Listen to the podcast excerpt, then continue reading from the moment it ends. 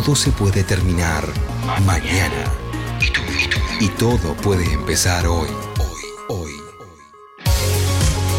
Mercedes Pombo, Monse Tolava, José More. Sábados de 10 a 12. ¿Qué mundo nos dejaron?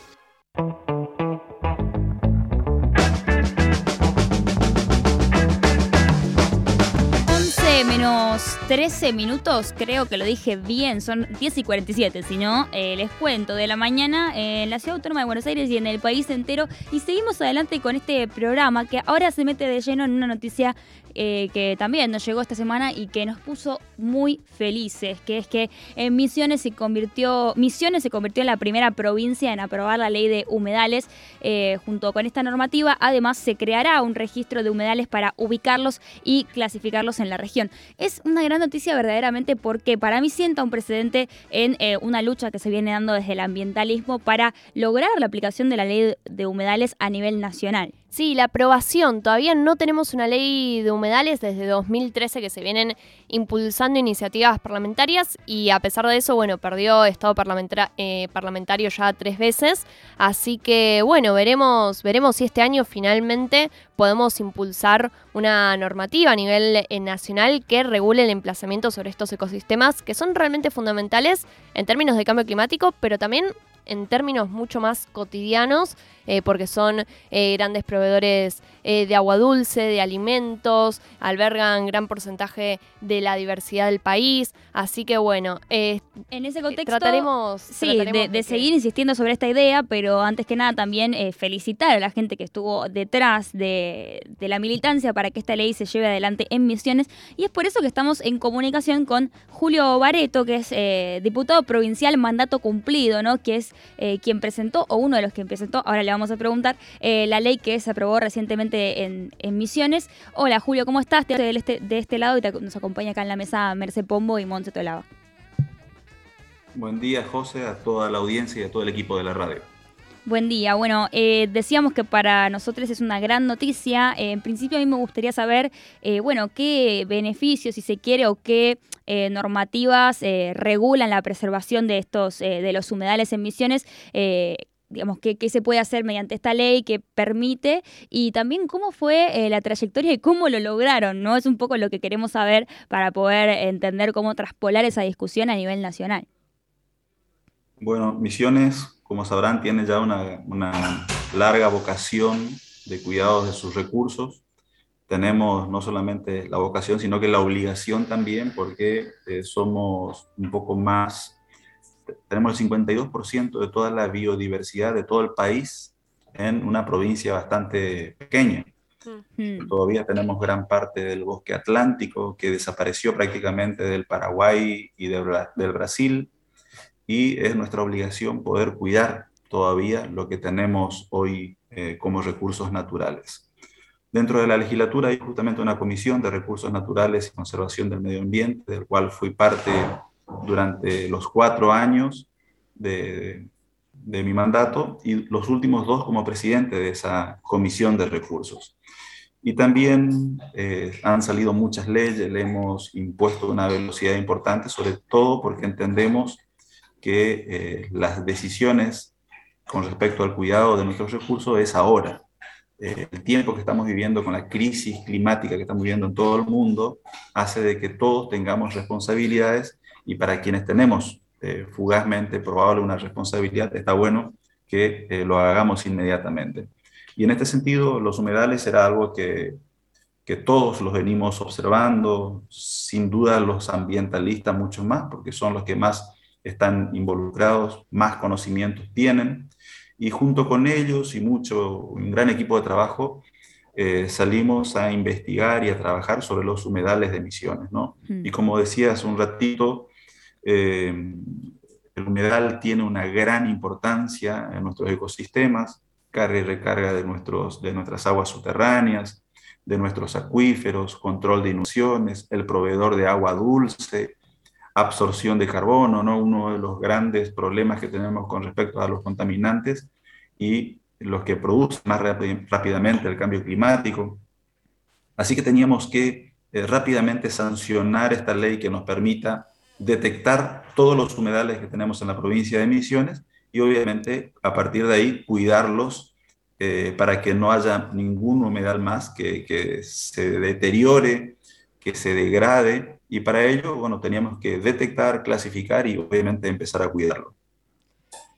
Eh, yo te quería, en Mercedes te saluda, te quería preguntar también porque a nivel nacional la lucha por una ley de humedales encuentra siempre obstáculos en lobbies eh, que, avanzan eh, permanentemente sobre estos ecosistemas, como el lobby inmobiliario, eh, bueno, la minería cuando hablamos del norte y ni hablar el lobby agropecuario. Te quería preguntar en este sentido si tuvieron en la provincia los mismos obstáculos, si hubo sectores que se opongan a la aprobación de esta ley. Siempre hay sectores económicos o algún movimiento que se opone a alguna ley que de alguna manera termina protegiendo los recursos naturales. Pero en este sentido, y en este caso también, eh, prima la cordura, la coherencia, eh, porque esto se trata de la vida misma. No hay actividad económica que sea más importante que la vida. Entonces, en este sentido, uno gran acuerdo político eh, esta ley se aprobó de manera unánime. También es un gesto, es un llamado de atención a todo nuestro país, eh, a los legisladores nacionales, porque de alguna manera también lo que pretendemos es que esta ley pueda llegar a ser una ley nacional. Más allá de que a nosotros nos toca con esta ley cuidar nuestro pedazo de tierra, está bueno que a partir de aquí también eh, se pueda discutir esta ley que se pueda sancionar este año, ya que como se decía también al principio, se ha dejado caer en varias oportunidades por distintos motivos, ¿no? Pero creo que aquí primó la cordura, la coherencia, eh, la responsabilidad y la madurez política, ¿no? Eh, me parece que eh, los intereses de la vida del ser humano, y en este caso de nuestra provincia, prima mucho más que cualquier interés político u económico. Mm. Eh, yo lo que quería saber también es si ustedes tienen un registro ¿no? de esta comisión de preservación de los recursos naturales y demás, eh, de cuál es el porcentaje de la provincia que se está explotando, ¿no? Digo, eh, cuál es el riesgo que corren los humedales o que corrían antes de esta ley, para también entender, digo, antes, Julio, te cuento, hablábamos de que la deforestación de, de, la Amazonia brasileña registró un récord en abril que casi es del doble, ¿no? creo que el que se había registrado el año pasado. Sí, sí, exacto. Eh, digo, en ese contexto también entender cuál es la situación de, emisiones, ¿no? Eh, respecto a la explotación de estos recursos. Cuando se toma una decisión de este tipo, que tiene que ver con una ley de cuidar nuestra partecita de tierra, está bueno, es un gran avance, pero el clima no advierte límites. Eh, no dice, bueno, acá es Paraguay, acá es Brasil, acá Argentina, aquí está Misiones. Y cuando se empieza a avanzar sobre las regiones, como lo que mencionaba recién, termina afectando a, todo o gran parte de Sudamérica. Lo que nosotros hacemos aquí, si suponete que nosotros decimos vamos a derrumbar todo, vamos a talar todo el bosque atlántico que está en Misiones, lo llenamos de soja, sin duda que va a afectar a Corrientes, mm. a Entre Ríos, a Santa Fe también, porque por acá pasa el río Paraná. Entonces, lo que ocurre 1.500 kilómetros o 2.000 kilómetros hacia el norte de, Misiones también afecta en Misiones. Cuando se toca el Amazonas, también afecta a nuestra región. Y justamente en este tiempo que hubo incendios en Santa Fe, que hubo incendios enormes en Corrientes, en parte de Misiones, es porque aquí por primera vez en la historia en la provincia de Misiones tuvimos 0% de humedad. Si eso ya no es un llamado de atención de lo que ocurre en nuestra región, ya estamos ciegos con respecto a lo que está ocurriendo con, con el cambio climático. Así que no podíamos demorar más en cuidar lo que tenemos y restaurar lo que hemos degradado, ¿no? Por eso esta ley tan importante, por eso, por eso también ha generado tanto impacto, porque necesitamos esta decisión y la acción ya, inmediatamente. Por eso para nosotros fue muy importante, por eso también fue unánime eh, y y ojalá que pueda replicar en todo el territorio de, la, de nuestro país.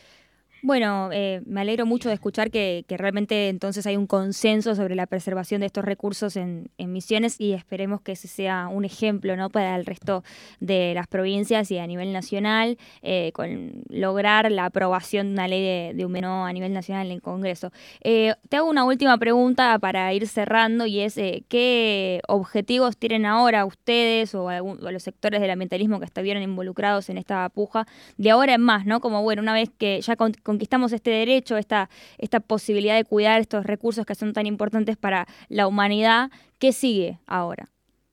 Bueno, ahora viene el trabajo del Ministerio de Ecología y Medio Ambiente, que es el órgano de aplicación, el que va a llevar esta ley al territorio. Eh, la idea es poder detectar cada humedal, cada naciente, cada arroyo, cada espejo de agua, cada lago, cada río, eh, detectarlos eh, a lo largo y a lo ancho de toda la provincia de Misiones y registrar. Una vez que están registrados, eh, poder clasificarlos, uno, de acuerdo a la riqueza ecosistémica que tiene, poder protegerlo íntegramente, que sería la primera clasificación. La segunda clasificación, detectar lo que se ha degradado en estas últimas décadas y eh, hacer un gran trabajo de inversión y recupero de esos humedales de vertientes que se han perdido, arroyos que se han perdido, lagos que se han perdido, trabajar sobre el recupero. Y la tercera clasificación es el de la actividad económica.